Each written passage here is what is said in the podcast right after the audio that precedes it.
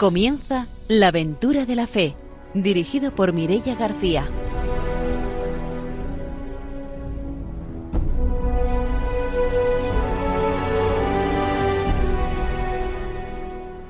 Muy buenas noches, desde Radio María empezamos un nuevo programa de la aventura de la fe y empezamos saludando a nuestro equipo de colaboradores. Está con nosotros el padre don Arturo García. Buenas noches. Muy buenas noches a todos los radiantes. Es una alegría volver a estar con ustedes y aquí ir animando la, la, misión ¿no? en la iglesia.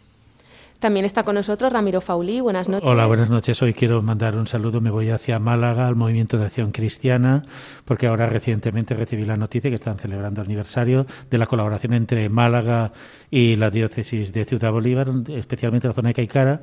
Y bueno, el Movimiento de Acción Cristiana estuvo muchos años colaborando y desde aquí también a su asesor que falleció hace unos meses, el padre Manuel Lozano, un gran misionero, entonces también a su familia, a todo el movimiento MAC, pues con todo el cariño misionero le quiero dedicar este programa.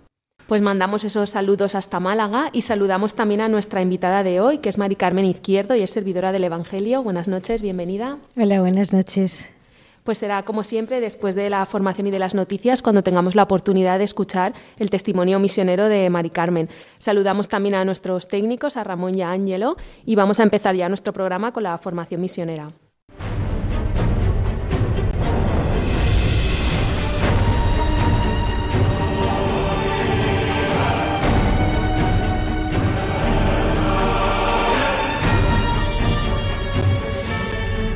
El padre don Arturo García nos va a traer la formación misionera. Muy buenas noches. Estamos eh, escuchando la Redentoris Missio, esta gran encíclica del Papa San Juan Pablo II sobre la misión, Cristo Redentor del mundo, y, estamos ya empezando el capítulo segundo, nada menos, que es el reino de Dios. Eh, justamente estos días atrás que celebramos eh, Cristo Rey, pues, y que estamos en este tiempo de Adviento esperando esa manifestación perfecta, total del reino de Dios Dice en el número 12, Dios rico en misericordia es el que Jesucristo nos ha revelado como Padre. Cabalmente su Hijo en sí mismo nos lo ha manifestado y nos lo ha hecho conocer. Escribí esto al comienzo del encíclica Dives in Misericordia, mostrando cómo Cristo es la revelación y la encarnación de la misericordia del Padre. La salvación consiste en creer y acoger el misterio del Padre y de su amor, que se manifiesta y se da en Jesús mediante el Espíritu. Así se cumple el reino de Dios preparado ya por la antigua alianza, llevado a cabo por Cristo y en Cristo, y anunciado a todas las gentes por la Iglesia que se esfuerza y ora para que llegue a su plenitud de modo perfecto y definitivo. Entonces el reino de Dios es una gracia de Dios, es un don de Dios, Jesucristo lo inaugura, pero es verdad que nosotros nos esforzamos, la Iglesia se esfuerza y también lo pide como es gracia de Dios para que ese reino de Dios ya pues se vaya eh, realizando aquí ya en la tierra, ¿no? El Antiguo Testamento atestigua que Dios ha escogido y formado un pueblo para revelar y llevar a cabo su designio de amor. Pero al mismo tiempo, Dios es creador y padre de todos los hombres, se cuida de todos, a todos extiende su bendición y con todos hace una alianza. Israel tiene experiencia de un Dios personal y salvador, del cual se convierte en testigo y portavoz en medio de las naciones. A lo largo de, de la propia historia, Israel adquiere conciencia de que su elección tiene un significado universal. Por eso Cristo hace presente el reino. Dice Jesús de Nazaret lleva a cumplimiento el plan de Dios. Eso que se había esperado durante tantos siglos y siglos, por fin en Cristo se cumple. Después de haber recibido el Espíritu Santo en el bautismo, manifiesta su vocación mesiánica. Recorre Galilea proclamando la buena nueva de Dios, el Evangelio.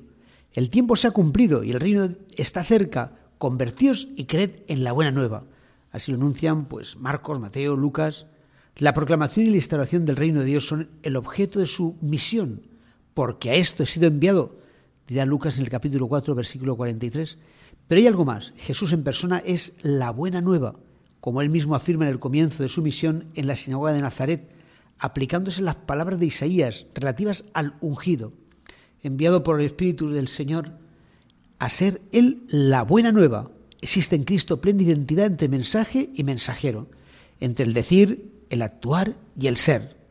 Su fuerza, el secreto de la eficacia de su acción consiste en la identificación total con el mensaje que anuncia, proclama la buena nueva, no solo con lo que dice o hace, sino también con lo que es.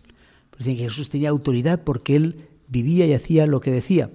Es la palabra de Dios la que pues eh, realiza las cosas, ¿no? En la creación por la palabra de Dios, pues aparece en todas las cosas, lo dice y se hace, ¿no? Pues durante Jesucristo ya, con su anuncio del Evangelio y del reino de Dios, empieza a construirse ese reino de Dios. Y nosotros somos, pues, eh, mensajeros, somos simplemente que estamos aplicando ese reino de Dios para nuestro mundo que tanto lo necesita. El misterio de Jesús se describe en el contexto de los viajes por su tierra. La perspectiva de la misión antes de la Pascua se centra en Israel. Sin embargo, Jesús nos ofrece un elemento nuevo de capital importancia. La realidad escatológica no se aplaza hasta un fin remoto del mundo, sino que se hace próxima y comienza a cumplirse. El reino de Dios está cerca.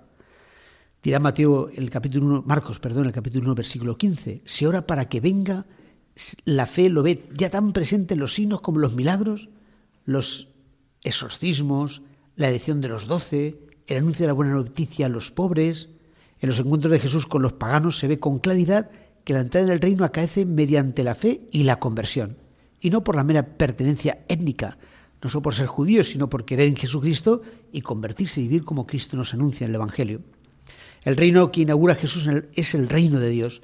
Él mismo nos revela quién es este Dios al que llama con el término familiar Abba, Padre.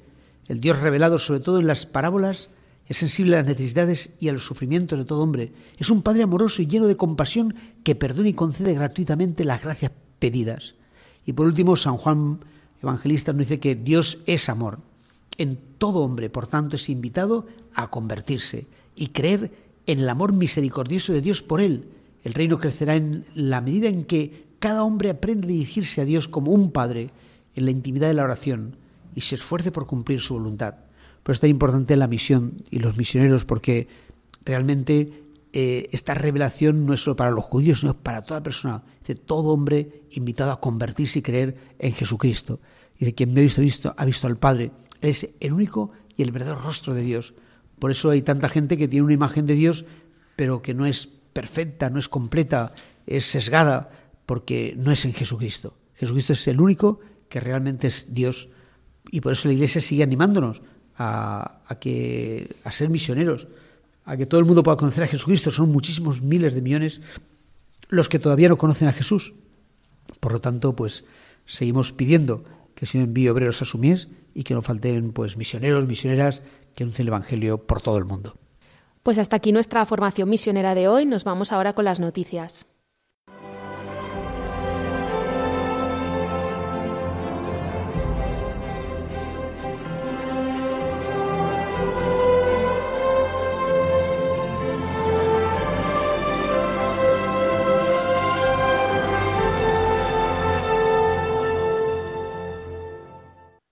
Ramiro Fauli nos va a contar las noticias misioneras.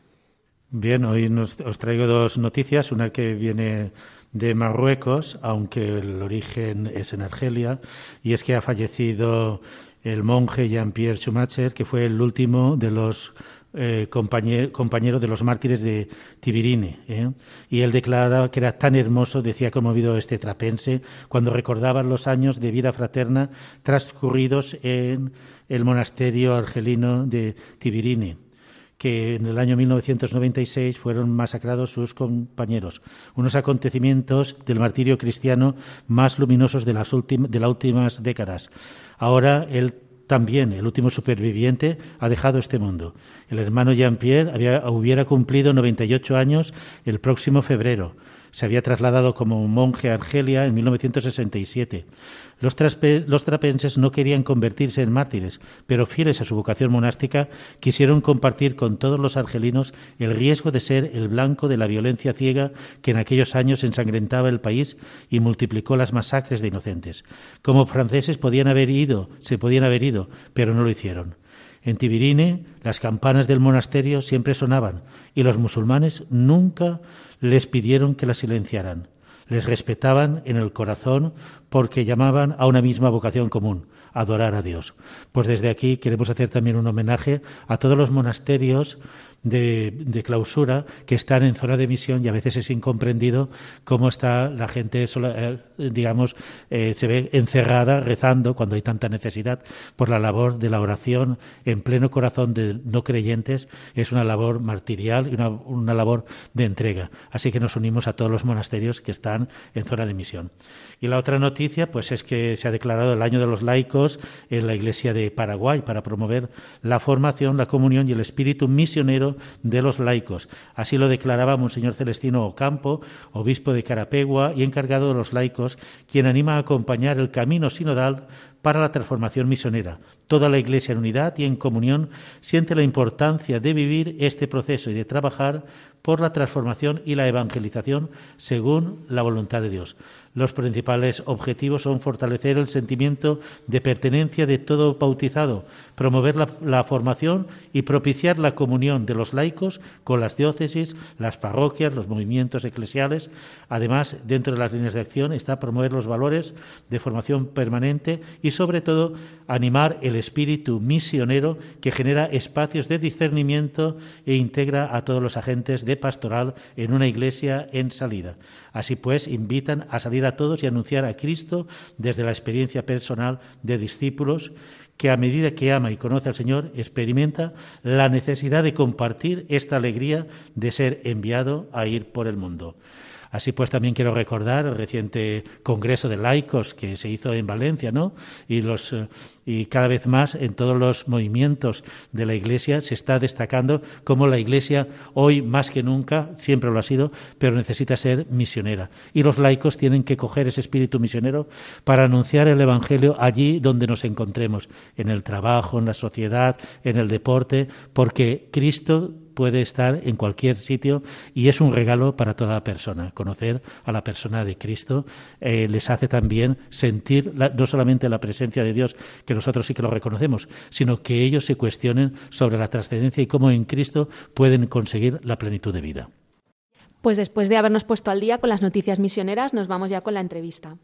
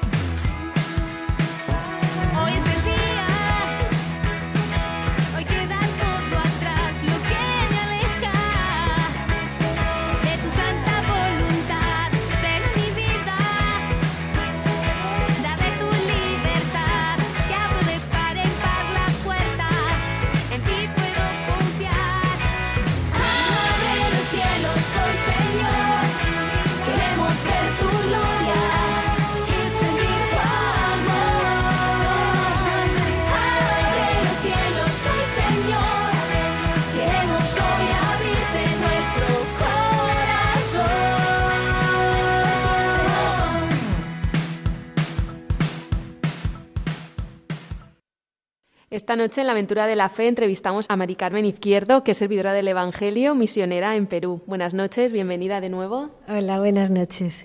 Pues para empezar, Mari Carmen, nos gustaría que te presentaras para que nuestros oyentes te conocieran. Pues me llamo Mari Carmen, ahora mi familia, o sea, he venido para un mes, eh, estoy con mi familia ahora en Benisano y Trabajo ya desde hace cuatro años en San Juan del Urigancho, está en la diócesis de Chosica, muy cerquita de, Lima. ¿Y cuál es la labor que llevas a cabo allí? Bueno, nuestra comunidad se dedica a la, sobre todo a lo que es la formación de misioneros. Y mm, tengo grupos con adultos y luego eh, también estoy en una colaboración muy estrecha con la parroquia del lugar. Ahí eh, estoy con los jóvenes, en la formación de los jóvenes y en la formación de los catequistas de confirmación.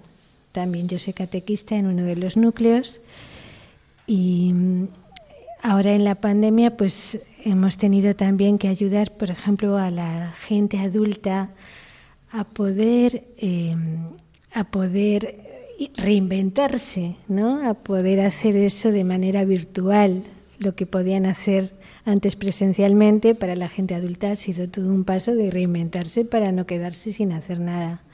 Entonces hemos estado ahí ayudándoles y mm, acogiendo también mucha pastoral social porque en las parroquias esto lo hace la gente adulta. Entonces hemos tenido que ayudar también a los jóvenes a tomar esa parte que ha sido muy importante durante toda la pandemia y lo sigue siendo allí en Perú.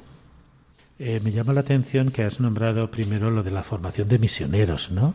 Eso nos suena aquí pues, como un poco raro. Solamente la formación de misioneros es para los que van a salir o se van a Madrid a formarse a centros especializados, pero que en una zona, una parroquia o una diócesis tenga una actividad específica de, formación de misioneros. ¿En qué consiste la formación y después dónde son enviados esos agentes de pastoral?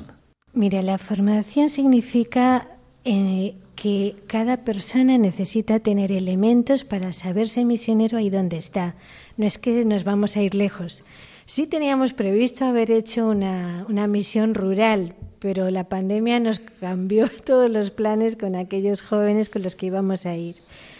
Pero sí que es verdad que tú puedes estar en una parroquia o en el trabajo eh, sin saberte misionero y lo eres por el bautismo lo eres, ¿no? Entonces, es dar elementos a las personas para poder ejercer ese ser misionero ahí donde están, ¿no? Ahora, por ejemplo, la pandemia, pues era dar elementos mm, para, para, para saber tener la mirada de que Dios está pendiente de las personas, por ejemplo, en los duelos, ¿no? Mucha gente ha sufrido un duelo ahí en, la zona donde yo vivo, porque ha habido mucha mortalidad y también los duelos de haber perdido el trabajo, de haber tenido que dejar la universidad, porque los chicos, mm, sus padres no pudieron ya pagarla, ¿no? Entonces, son duelos muy concretos y enseñaba, eh, o sea, es dar elementos a a los jóvenes para que vivan esa relación con los demás sintiendo pues que pueden ser el gesto de Dios el gesto de Dios de la escucha, el gesto de Dios no de dar muchas explicaciones ni muchos consejos, sino de saber estar atento, de escucharles. Luego hay otra forma como ya más específica, por ejemplo, cuando ya es una eh, una evangelización explícita como es la catequesis, mm. pues ahí das formación a todos los niveles, una formación más pastoral, una formación más teológica, también una formación de enseñar a las personas a orar. En eso consiste, es que ahí donde tú estás tengas conciencia de que de que Dios te necesita y de que tienes de que eres un el gesto que Dios necesita para la gente. Eh, tengo una percepción, ¿no? y viene de la experiencia de América Latina, la dimensión misionera de las parroquias, ¿no? como que en España se está iniciando un movimiento, digamos también, de, lo que es la dimensión misionera que tiene que tener la parroquia, que hasta ahora era receptoras de personas, y ahora ya se plantean que tienen que salir al encuentro eh, no esperar que lleguen, sino salir al encuentro del, del, hermano, ¿no? Y quizás eso en América ya hace tiempo que estaba como eso, salir, visitar hogares, acercarse de donde la gente para invitarles a conocer a Cristo y que pueden, para conocer a ese Cristo eh, mejor en comunidad, ¿no? Y esa invitación a formar parte de la iglesia. No sé cómo lo vivís desde allí. Sí, nuestra parroquia, por ejemplo, es muy amplia, pero no es que vaya tanta, tanta gente eh, esté implicada en ella o vaya a la misa de una manera regular. En realidad lo hacen cuando necesitan un sacramento específico y ya, en, la zona donde yo vivo. Entonces, eh, tener una dimensión misionera para esa parroquia significa tener conciencia, lo primero, para el que viene por, por dos veces al año, porque yo qué sé, porque viene a una misa de difuntos, que los que los recibimos tengamos conciencia de que de que la persona tiene que sentir que llega a un lugar donde es acogida, donde se le va a dar una buena noticia, donde, o sea, que sientan que, que ese momento les ha hecho bien. No pensar, bueno, viene la persona y se va como si que escuche la, la misa y ya, sino que haga experiencia de iglesia, de familia, de esa es una cosa. Y luego la otra es ser consciente de que las personas que no van nos ven a nosotros como referencia, ¿no? Referencia de alguien creyente. Entonces, eh, eso que nuestra manera de tratarlos, nuestra manera incluso de divertirnos, les hable de esperanza, les hable de respeto, les hable de, de no sé, de, de, una manera de vivir la vida con sentido, ¿no? Les hable de que el amor que nosotros tenemos eh, tiene una fuente y no viene de nosotros que somos buena gente, ¿no? Eso sería. Has hablado también de una pastoral social donde están involucrados muchos adultos y que ahora ha habido que involucrar a los jóvenes. ¿Cómo es ese proceso, ¿no? que para la Iglesia española está siendo también un, un reto que quizás en, toda comunidad se plantea que los jóvenes participen activamente, de darles protagonismo, de que se sientan misioneros verdaderamente también y hacedores del anuncio de, de Cristo? Este año, por ejemplo, bueno, estos dos años han sido experiencias muy bonitas. Al principio, por ejemplo, cuando empezó la pandemia, claro, la gente que estaba en pastoral social, en pastoral de salud, era gente muy mayor. Eh, y luego los hijos los encerraron, decía una señora. A mí mi hija no me deja ni, ni asomarme a la ventana, me acuerdo. Entonces al principio les pedíamos el, eh, la dirección de las familias más necesitadas para llevarles algo de comida. Entonces ahí fuimos implicando a algunos jóvenes, decíamos, ¿quieres venir conmigo? Y entonces porque eran los únicos que podían salir a la calle. Bueno, dentro de que nadie podía salir a la calle, pero nos escapábamos para llevar alimentos, por ejemplo, a las familias más, más necesitadas cuando no se podía absolutamente salir. Bueno, entonces, después eh, ahí estos chicos iban eh, implicando a otros, porque claro, era hacer, eh, yo qué sé, pues te daban un saco de arroz, pues había que hacer bolsitas para todas las familias, entonces iban implicando a otros, por favor no nos ayudas porque realmente la necesidad era, yo creo que la necesidad les hizo despertar y que cuando venían a ayudarnos ellos mismos iban dándose cuenta de que se necesitaba realmente, de que esa familia o tú llevabas algo o... Bueno, entonces eso, o sea, el joven cuando ve la necesidad, es generoso, ¿no? Y luego, por ejemplo, sí que hemos intentado que no exista, sí que ha surgido, por ejemplo, un grupo de pastoral social dentro de los jóvenes. Ellos mismos han querido, han querido reunirse, pensar cómo recaudar fondos. Esto ha sido algo a consecuencia de, de, de este año entero ayudando, ¿no? Y luego también como parroquia y como comunidad lo que intentamos es que la, ayuda social sea algo que recorre todas las otras pastorales, ¿no? Por ejemplo, en confirmación o en catequesis de niños, se intenta que haya momentos donde también haya una involucración, una, se involucren en lo que es ir a visitar enfermos, llevar alimentos, o, por ejemplo, en las Eucaristías, en nuestra parroquia hay una, un cesto grande, grande, grande y todas las personas que vienen a misa vienen con un, con un kilo de arroz, con azúcar, con garbanzos, lentejas. O sea, que la pastoral social eh, recorre, es como el hilo que, que recorre las otras pastorales y la liturgia.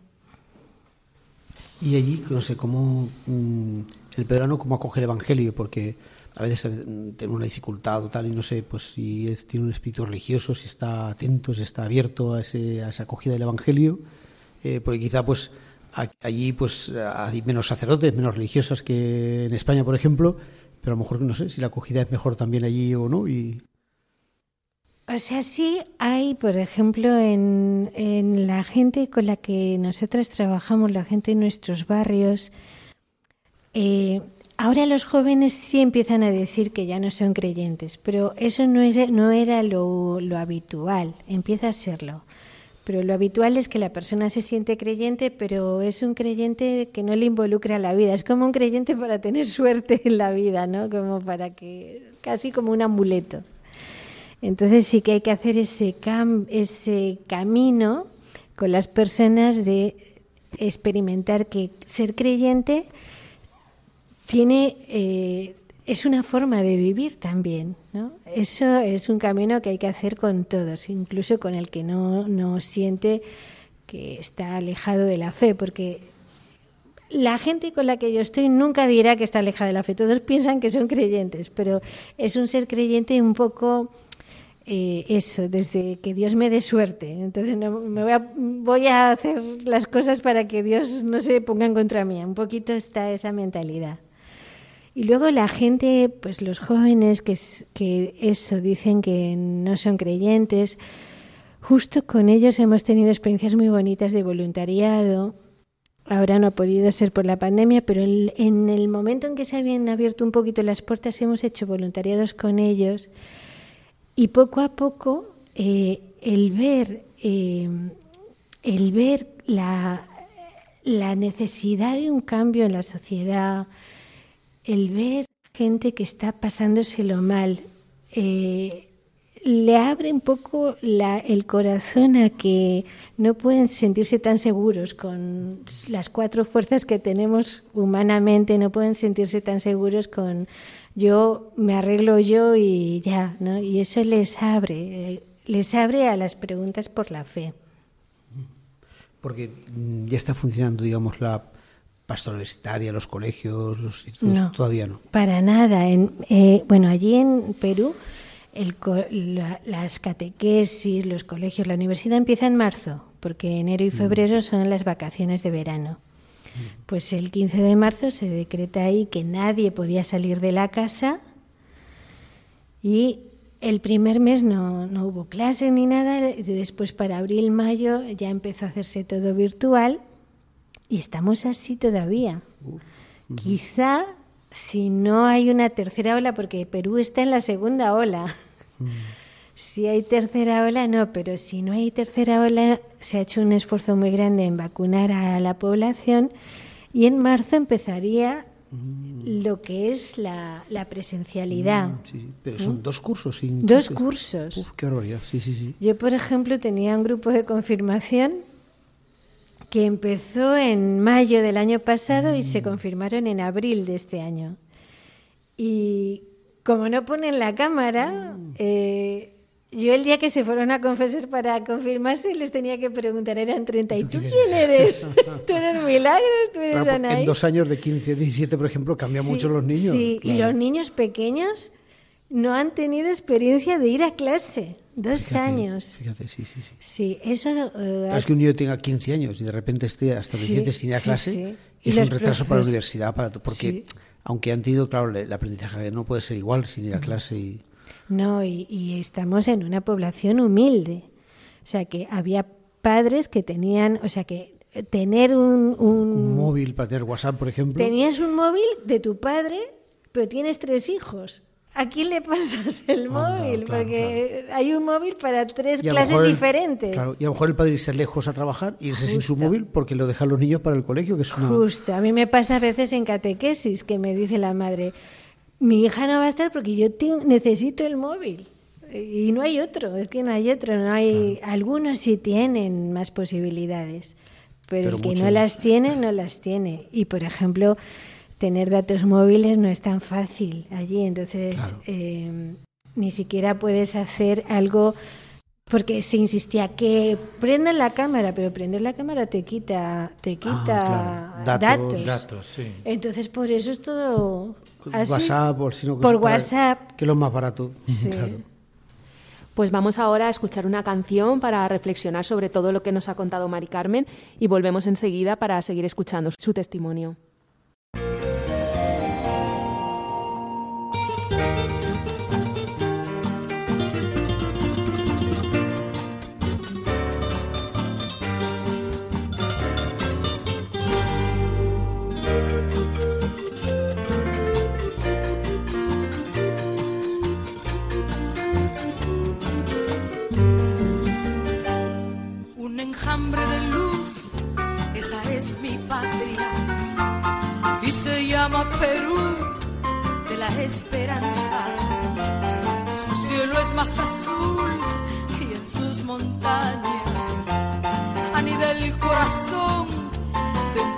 En marcha.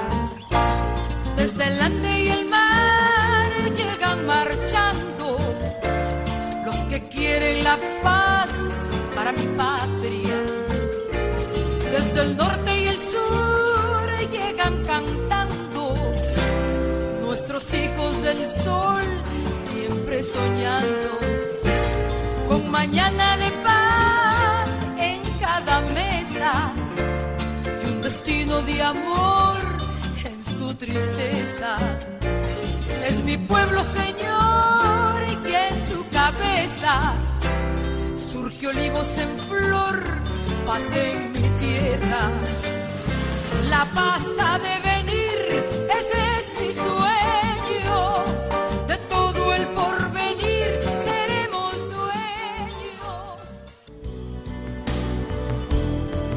Cuando decimos que en Adviento pedimos la venida del Salvador, no hablamos de teorías. Realmente nuestro mundo está herido por el egoísmo, la autosuficiencia, la indiferencia, la desesperanza, las adicciones. Por ello, Jesucristo quiere nacer de nuevo en nuestro corazón para sanarlo y hacerlo capaz de esperar y amar. Radio María quisiera ser instrumento de la Virgen para invitar a todos los hombres a prepararse al nacimiento de su Hijo, el único Redentor de todos. Para ello necesitamos la ayuda posible de cada uno en forma de oración, sacrificios, voluntariado y donativos.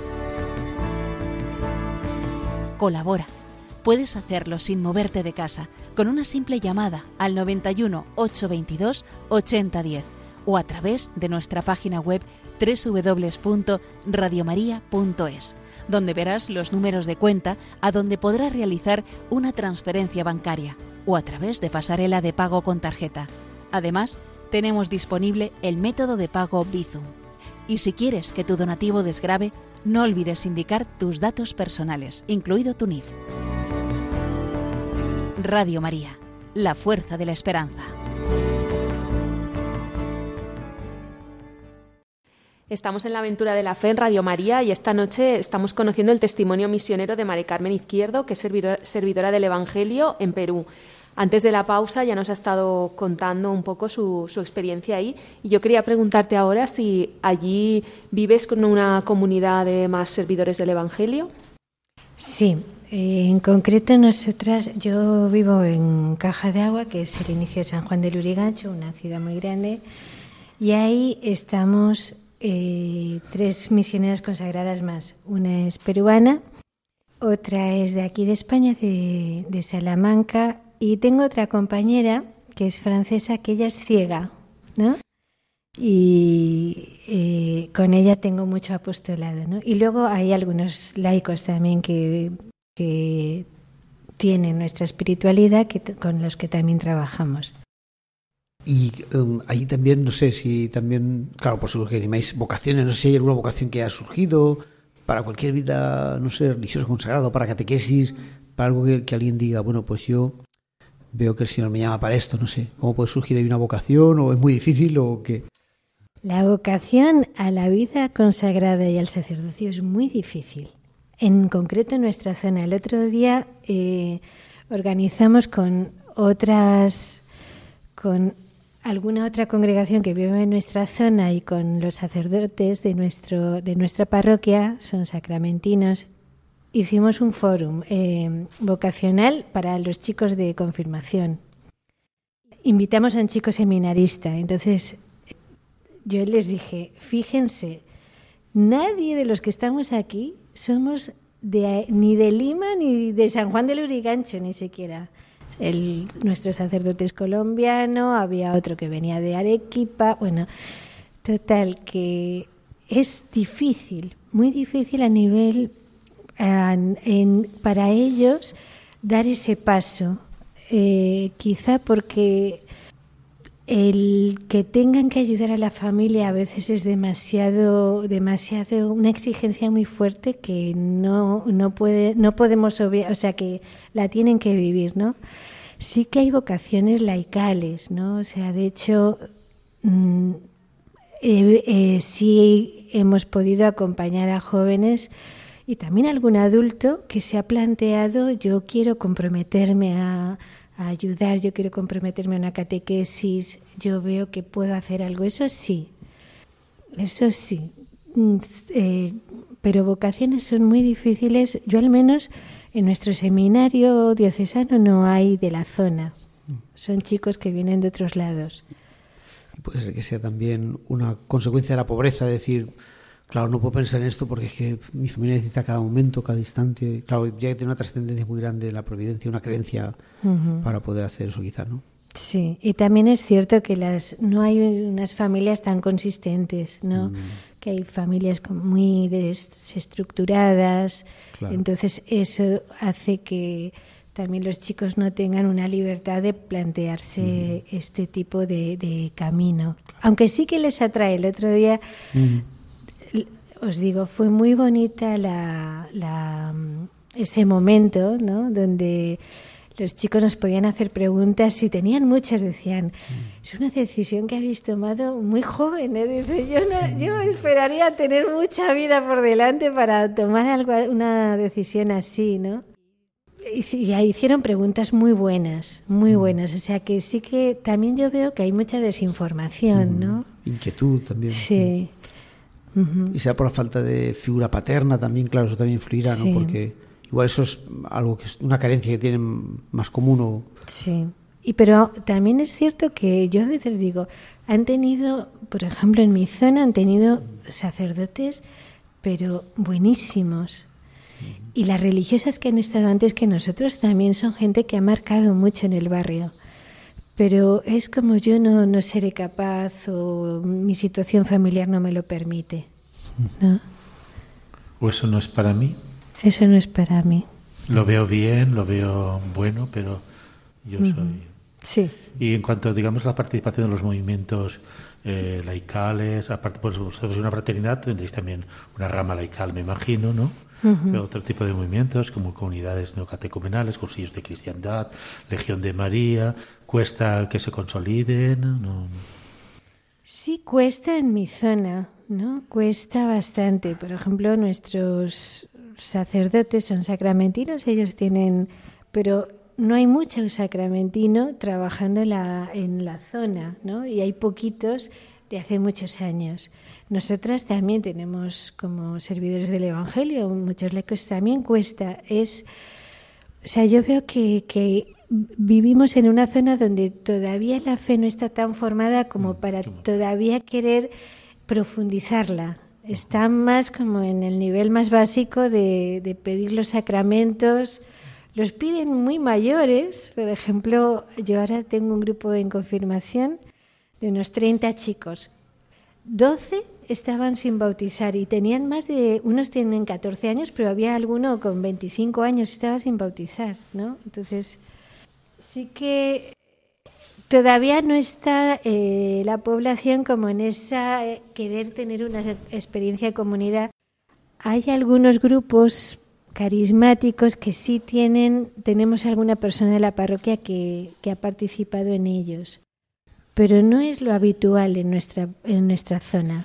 ¿Y el fenómeno de las eh, sectas en, en la zona vuestra? Es muy, muy importante. De hecho, es una de las cosas que más problemas plantea en la familia, porque la familia la mitad es de una, de una confesión. De una confesión, la otra mitad es católica y trae muchos problemas. Hay algunas que son más más dialogantes, pero hay algunas que son bien difíciles. ¿no? El otro día, eh, un día antes de venirme, eh, fuimos a un velorio y la señora era católica, la que se murió, pero los hijos eran, eran evangélicos. Y entonces invitaron a dos pastores diferentes y el cura hizo el responso y después los pastores se enojaron y empezaron a hablar mal. bueno, a veces te encuentras con situaciones así, ¿no? Eh, hay otras que no, que hay un respeto, pero si te encuentras a veces, eh, por ejemplo, eh, nosotros llevamos la comunión a, la gente que no puede venir ya a la misa, pero si sus hijos son evangélicos no les deja, no nos dejan entrar a llevarle la comunión, ¿no? Entonces sí, sí es un momento así, que no es tan fácil y no, no, no hacemos mucha cosa todavía ecuménica. Creo que todavía no tenemos esa conciencia en, en, la población.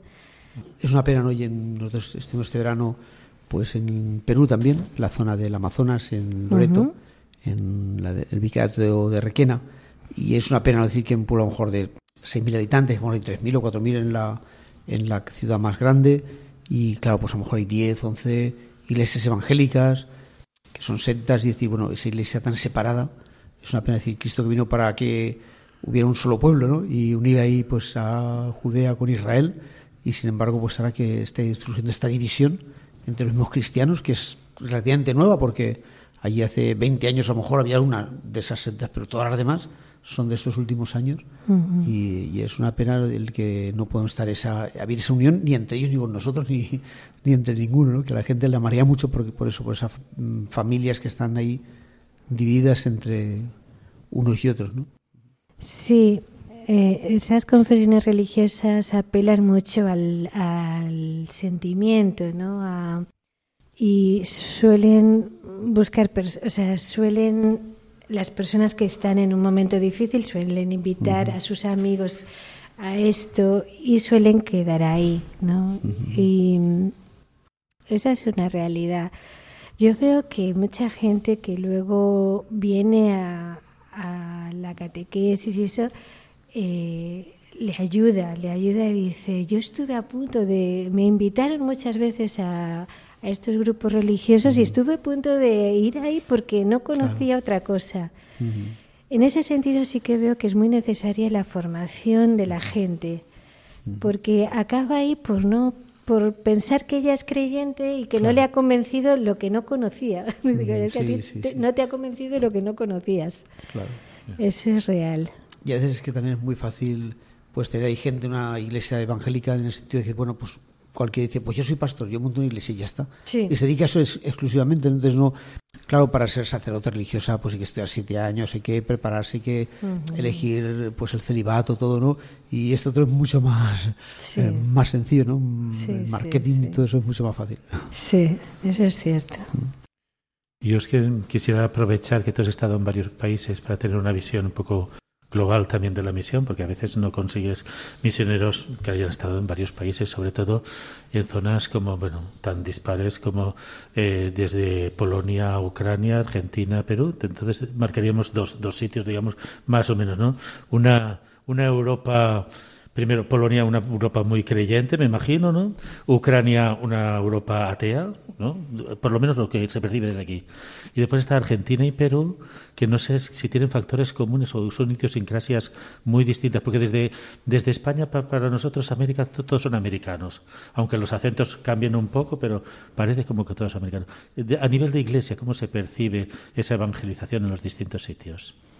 Mira, yo en Polonia disfruté mucho de lo que significa para personas muy creyentes que hagan una experiencia de que la fe es una relación con un Dios vivo y también esta dimensión misionera, porque sí hay una fe muy grande, pero es una fe para yo eh, portarme bien y salvarme de alguna manera. Entonces, tener esa dimensión de abrir los ojos a los demás, y de una relación viva con Dios que no haces las cosas pues porque tienes que hacerlas, sino porque te relacionas con Él, eso, fue, eso es precioso, ¿no? Ucrania a mí me encantó la experiencia de un pueblo donde ahora hay libertad religiosa y entonces formarte en la fe para ellos es libertad, no es algo anticuado, sino al revés, es disfrutar de tu libertad, ¿no? Y entonces es muy bonito ver eh, nacer personas a la fe, ¿no? Argentina y Perú son muy diferentes. Yo, aunque había vivido cinco años en Argentina, realmente tuve que aprender mucho en Perú. El argentino tiene una mentalidad más parecida a Europa, pero eh, Perú es muy diferente. Y más la zona donde yo vengo es gente que ha venido del interior buscándose la vida en Lima, ¿no? Entonces, eh, no tiene como una visión de mundo muy grande. Esto que cuento, pues busca en la religiosidad, pues eso, tener suerte en la vida. Por ejemplo, viene, yo estoy en la secretaría de la parroquia y viene la gente, por favor, quiero un bautismo pronto para mi hijo. ¿pero por qué? Porque se va de viaje. Digo, bueno, pues ya se bautizará más. No, pero para que tenga suerte en el viaje. Que nos lo pensaron antes y ya pues. pues pero realmente la gente pues viene a eso, ¿no? Entonces, eh, sí es, eh, es... Yo he tenido que aprender mucho en Perú, ¿no? A pesar de haber estado cinco años en Argentina, veo que eh, Argentina, por ejemplo, la fe es más comunitaria, más Aquí no, aquí es más, eh, por ejemplo, el peruano de nuestra zona, una de las luchas que tenemos a veces en la parroquia es que yo quiero mi misa privada y en mi casa. y dice el cura, pero tú cuántas vocaciones ha dado tu familia? Ninguna. ¿Y quieres una misa privada y en tu casa? Entonces, sí que es, eh, yo tengo mi, mi, mi, fe privada, mi fe en mi casa, yo tengo mi, mi mi sagrario, mi figurita, mi santito, mi vela, es así. Entonces, es hacer un camino muy bonito también, pues de, de, que la fe es familia, ¿no? Pero también aprendes mucho, pues, de la capacidad de resiliencia que tiene el peruano y que la fe le ayuda mucho en esa resiliencia. Realmente viven cosas muy difíciles y la fe les da una fuerza inmensa. Yo en eso he aprendido mucho de ellos y hemos estado repasando un poco tu trayectoria misionera a lo largo de los diferentes países donde has estado, pero cómo empieza todo, dónde está el principio de esa vocación y por qué servidora del Evangelio. Pues mira, el principio em, ha sido una, una, joven, una amiga mía, de, yo no vengo de una familia creyente y una amiga mía sí lo era. Yo tenía en ese momento 16 años, 17, ya tenía dos años menos. Y ella sí me planteaba, pero ¿cómo no vas a creer? Y yo decía, pero ¿cómo vas a creer tú? Digo, pero si eres para viejos. ¿No te da vergüenza creer? Esa era mi mentalidad. Y sí, mm, la, la amistad con ella me, me hacía realmente dialogar sobre la fe. Y sí, alguna vez ella me invitó a alguna convivencia y eso. Y yo a partir de ahí decía, bueno, no voy a pensar que los creyentes son los bobos y yo la lista, ¿no? Entonces, sí me planteé, pues no voy a dejar esa pregunta, bueno, pues si, Dios existe ya lo descubriré. Dije, no, o sea, me tengo que dar una oportunidad y a partir de ahí sí que hice un camino de, tratar de, de abrirme a la fe. Me costó mucho, más de dos años. Y sí que vinculo que cuando empecé a creer, yo pensé que nunca creería de verdad porque era demasiado racionalista.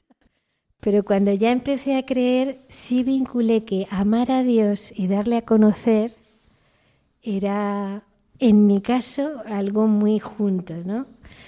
Y yo estudié filología, quería dedicarme a la docencia, pero no sentí que Dios me llamaba a eso, aunque me encantaba y si volvieran a hacer, volvería a hacer lo mismo sentí que dar a conocer a Dios o la evangelización explícita, formar misioneros, era algo necesario y que a mí me había hecho mucho bien. Y es por eso que, entré en este camino. Y claro, estamos en Radio María y nos hemos allí en tu zona si hay una devoción especial a la Virgen María con alguna advocación, si es la de Perú en general o hay también alguna advocación concreta, particular. Hay muchas eh, advocaciones a la Virgen, las más conocidas es la Virgen de Chapi, que está en Arequipa, mm. luego está la Virgen de la Puerta, pero Lima en concreto es más el Señor de los Milagros. Ah, Esa es la fiesta grande en ah, octubre, el mes morado. Pero sí le tienen mucha y por ejemplo en mi en mi parroquia en concreto, aunque no lo hubiera dicho nunca, el día de la Virgen de Guadalupe viene un montón de gente. el año pasado que se pudo abrir la iglesia porque la tuvimos cerrada también ese día se abrió y una señora hasta contrató unos mariachis después de la misa para la Virgen de Guadalupe y todo el mundo vino con su Virgen de Guadalupe ah, a que la bendijeran. Me llamó la atención. Sí. Sí, la, verdad es que es una, una vocación ahí para toda América Latina, ¿verdad? La Virgen de Guadalupe, sí, sí. Yo recuerdo también que me contó un misionero que cuando llegaba a la fiesta, si era en los Andes, la montaña, dice, venían a la misa, dejaban al santo y se iban a trabajar. Y luego por la tarde venían a recoger al santo para que el santo de casa oyera misa. Sí, sí, eso dice la gente. Dice, tengo, hay misa hoy porque la Virgen tiene que oír su misa. Sí, sí. Y así la santificación le va a la casa a través de la imagen, pero... Sí, sí, la Virgen tiene que oír la misa. Te quería preguntar, bueno, es una pregunta más, bueno, un poco de inquietud personal. la migración venezolana en Perú? Inmensa inmensa, inmensa. Ha venido muchísima gente. En concreto porque Perú pide un, un, papel menos que pide, por ejemplo, Argentina u otros países. No tienes que presentar los antecedentes penales. Entonces es un papel, un trámite menos que lo, entonces puedes entrar. Pero se lo están pasando muy mal. Se lo están pasando muy mal y eh, sí se está haciendo cosas muy bonitas para que se integren. Por ejemplo, ha habido ahora una ayuda eh, por parte de otras religiosas donde 10 niñas peruanas y 10 niñas venezolanas van a aprender a tocar el violín. Y es una manera de que se integren las, dos nacionalidades porque sí está siendo muy difícil para ellos encontrar trabajo y también sentirse acogidos en un momento tan difícil de pandemia donde nadie tiene trabajo. Pues llegamos ya al final de nuestro programa de hoy, de la aventura de la fe. Despedimos a nuestra invitada. Muchas gracias, Mari Carmen, por haber estado esta noche con nosotros. No, y a vosotros por invitarme, de verdad, gracias. Despedimos también a nuestros colaboradores, al padre Arturo y a Ramiro, y les recordamos que volvemos dentro de 15 días, que mientras tanto nos pueden encontrar en las redes sociales, en Twitter, en Facebook, que si no han podido escuchar este programa entero o quieren volver a escuchar cualquiera de los programas de la aventura de la fe, pueden hacerlo a través de la web de Radio María. Y también les recordamos que tenemos un correo electrónico que es laventuradelafe.radiomaría.es. Buenas noches.